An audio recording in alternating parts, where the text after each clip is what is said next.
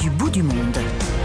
C'est l'auditeur du, du, bout du monde et là on traverse l'Atlantique pour le retrouver. Nous allons en Floride, plus précisément à Boca Raton. Bonjour euh, Nicolas. Je dis bonjour parce que pour vous il est assez tôt. Quelle heure est-il? 9h du matin?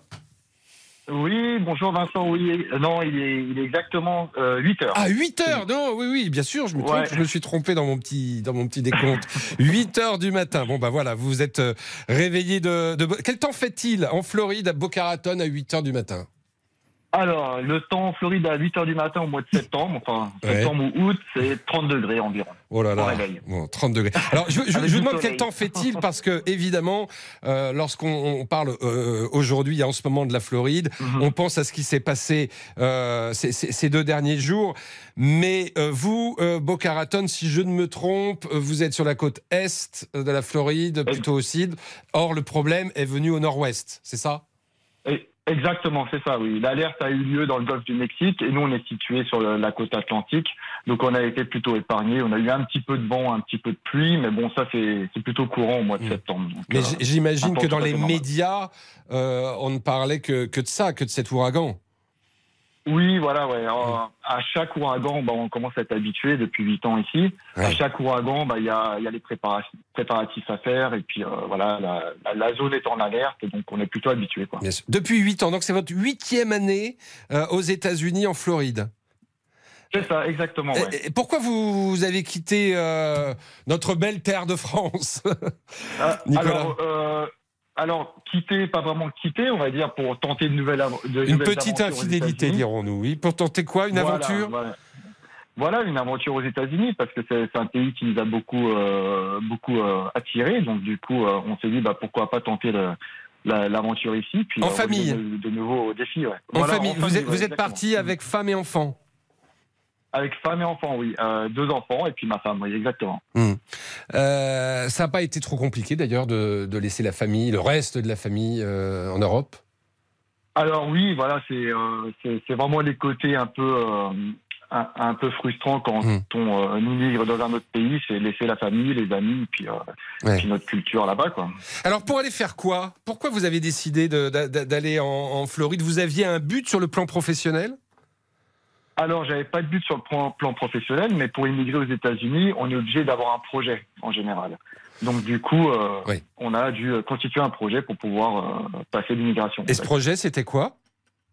Bah, À la base, on avait euh, acheté un restaurant oui. qu'on a gardé quelques années.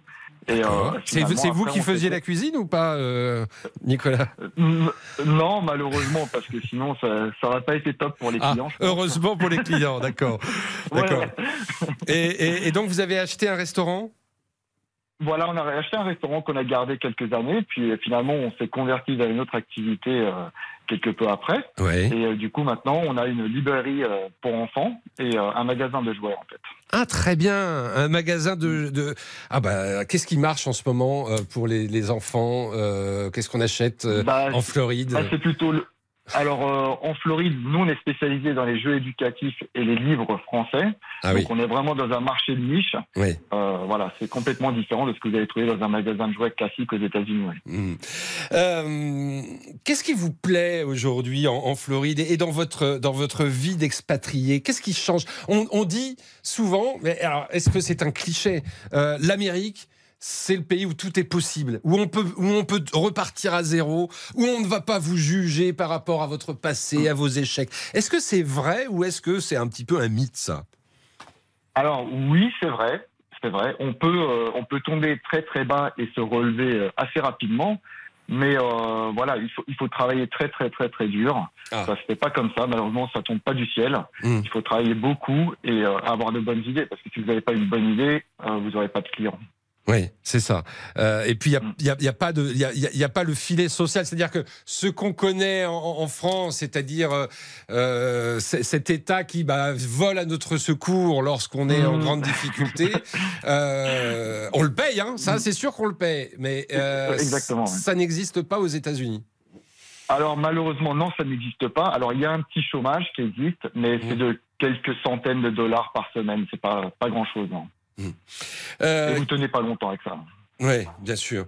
Et, vous voyagez aux États-Unis? Parce que quand on dit euh, les États-Unis, c'est vaste. Hein. La Floride, c'est des euh, voilà qu'un tout petit aspect euh, de la richesse mm. nord-américaine. Vous voyagez un peu? Oui, bah, oui, bah, les États-Unis, c'est un peu comme si on comparait à l'Europe. Il y a une cinquantaine, quasi, enfin beaucoup plus. Il y a autant d'États que de pays finalement. Donc chaque État a sa particularité. Donc quand vous voyagez au Nevada, ou en Californie, ou à New York, ou dans l'Illinois, hmm. vous avez, euh, voilà, vous allez rencontrer d'autres personnes, des personnes différentes, et, euh, et, surtout un paysage qui est complètement différent d'un État à un autre. Hmm. Bon, est-ce que la France vous manque, euh, Nicolas? Alors oui, bien sûr, la France. Qu'est-ce qui vous manque le plus?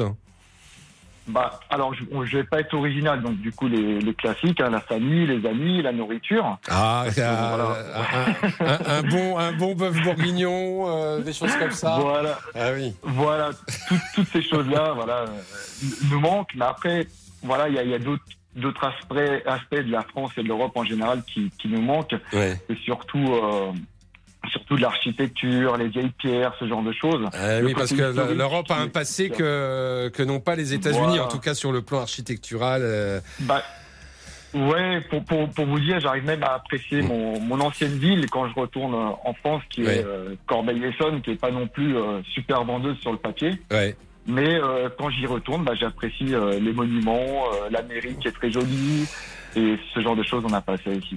Bon, bah écoutez, saluez tous vos amis, euh, alors expatriés et puis américains. Euh, donnez-leur le coucou de RTL. Hein, voilà, euh, radio française. merci en tout cas de ce petit clin d'œil, de cette petite carte postale venue de Boca Raton en Floride. Merci beaucoup. À très bientôt, Nicolas.